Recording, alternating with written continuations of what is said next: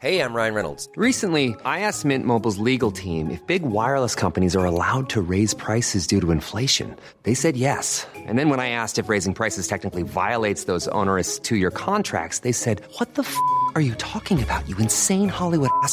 So to recap, we're cutting the price of Mint Unlimited from $30 a month to just $15 a month. Give it a try at mintmobile.com slash switch. $45 upfront for three months plus taxes and fees. Promo rate for new customers for limited time. Unlimited more than 40 gigabytes per month. Slows. Full terms at mintmobile.com.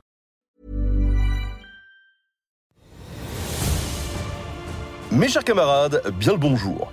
J'ai reçu récemment en entretien Emmanuel Arioli, un historien médiéviste et archiviste paléographe spécialiste des mythes arthuriens. Et il nous a raconté une découverte absolument fabuleuse qu'il a faite. Il a retrouvé la trace d'un chevalier de la table ronde totalement effacé des mémoires depuis des siècles. Ce chevalier, c'est Ségurant le Brun, le chevalier au dragon. Qui est Ségurant et pourquoi l'a-t-on oublié? Eh bien, vous le découvrirez d'ici quelques jours quand l'entretien entier sera disponible sur le podcast. Pour aujourd'hui, Emmanuel nous parle plutôt des coulisses de la recherche historique. Comment a été perçue sa découverte par la communauté scientifique. Est-ce qu'elle l'a bien reçue? Est-ce que ça a été plutôt rapide ou au contraire long et compliqué? Quelles en ont été les différentes étapes et au final, qu'a-t-il ressenti? Je lui cède la parole pour qu'il nous en dise un peu plus, alors bonne écoute.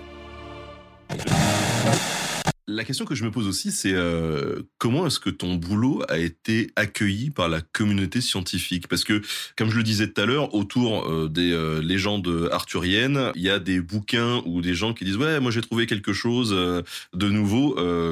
Pas tous les mois, mais presque. Donc, co- comment est-ce que toi, en tant que jeune chercheur, tu arrives et tu débarques en disant les gars, je pense avoir trouvé quelque chose? Absolument, c'était très difficile parce que, comme tu le dis, beaucoup de gens prétendent avoir trouvé des choses et euh, le fait d'avoir trouvé un manuscrit, il y a beaucoup d'é- d'écrivains qui, voilà, imaginent avoir trouvé un manuscrit. C'est un peu la chose rêvée de chaque chercheur de trouver un roman euh, inconnu, un manuscrit inconnu. Donc, comment j'ai procédé? Ben, Au début, je n'ai parlé à personne, en tout cas seulement aux personnes euh, très sûres, parce que je, je croyais avoir trouvé quelque chose de très, très important. Et j'ai attendu beaucoup, beaucoup de temps. C'est-à-dire que j'ai fait paraître un premier livre en 2016, donc euh, euh, six années après avoir euh, commencé mes recherches. J'ai vraiment voulu attendre.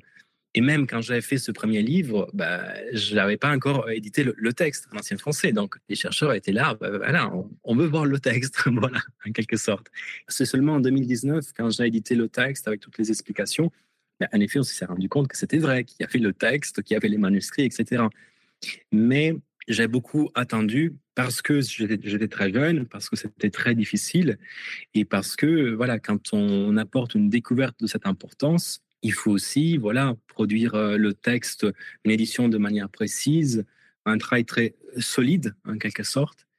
Et c'est pour ça aussi qu'il m'a fallu dix ans. Ce n'est pas seulement la recherche euh, des manuscrits, mais c'est surtout pour euh, faire un travail soigné, faire un travail, faire un travail assuré, réfléchir à tout et voilà, faire vraiment un travail complet.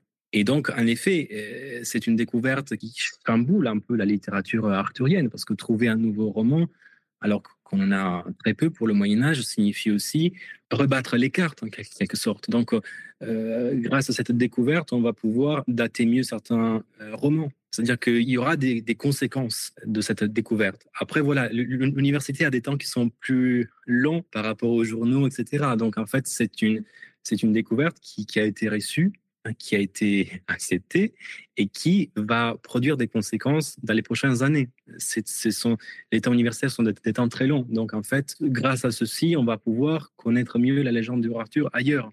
C'est-à-dire qu'on va avoir des conséquences sur euh, la globalité, euh, de en tout cas de de la littérature arthurienne française, sûrement. Dans quel état d'esprit on se trouve quand on... Parce que tu disais, euh, oui, au début, j'ai été euh, très, très prudent. Il y a forcément la peur de se faire euh, piquer l'info. Est-ce qu'il y a cette peur aussi quand tu te dis, waouh, là, je crois que j'ai découvert un truc, de, de te dire, mais si quelqu'un d'autre découvre aussi, est-ce qu'il y a une, une espèce de pression à se dire, il faut que je sois le premier parce que peut-être que quelqu'un d'autre est en train de faire la même chose? Alors, j'ai été très prudent parce que il fallait produire un travail complet. Et quant à avoir peur, je dirais, je dirais non, parce qu'il ne s'agissait pas d'un seul manuscrit. S'il s'agissait d'un seul manuscrit, oui, mais comme il s'agissait d'un ensemble de manuscrits, fallait trouver un autre fou pour euh, chercher les 28 pièces, euh, voilà, inconnues, en quelque sorte. Donc, je n'ai pas eu peur de ça, mais je savais, voilà, qu'il fallait euh, aller vite, le plus vite possible. 10 ans, c'est pas très vite, mais voilà, pour découvrir un roman, c'est relativement vite. En tout cas, voilà, il fallait aller au bout et aller bien au bout, être sûr aussi de, voilà, de trouver toutes les pièces, de ne pas me dire, euh, voilà, trois ans après, ben, en fait, euh, je n'ai pas trouvé une autre pièce. Donc, en fait, ça a demandé beaucoup de temps aussi parce que je voulais être sûr de ne pas pouvoir trouver des pièces en plus, en quelque sorte.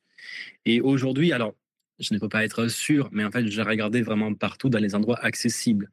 Après, il peut y avoir toujours un collectionneur privé qui se dit, mais en fait, chez moi, j'ai un manuscrit que je n'ai fait lire à personne et il y a ça. Hein. Mais dans tous les endroits accessibles, voilà, je pense avoir cherché et je pense qu'on ne trouvera pas d'autres épisodes. Quoique, on ne sait jamais. Merci à tous d'avoir écouté cet extrait du prochain entretien qui sera disponible très bientôt sur Nota Bene. À bientôt.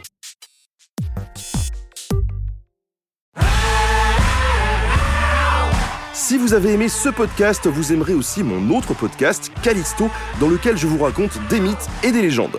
En attendant, que vous nous suiviez sur Castbox, Apple Podcast, Podcast Addict ou toute autre plateforme qui propose cette fonction, n'hésitez pas à vous abonner. Vous pouvez même nous laisser une note et, soyons fous, un petit commentaire, je le lirai avec plaisir.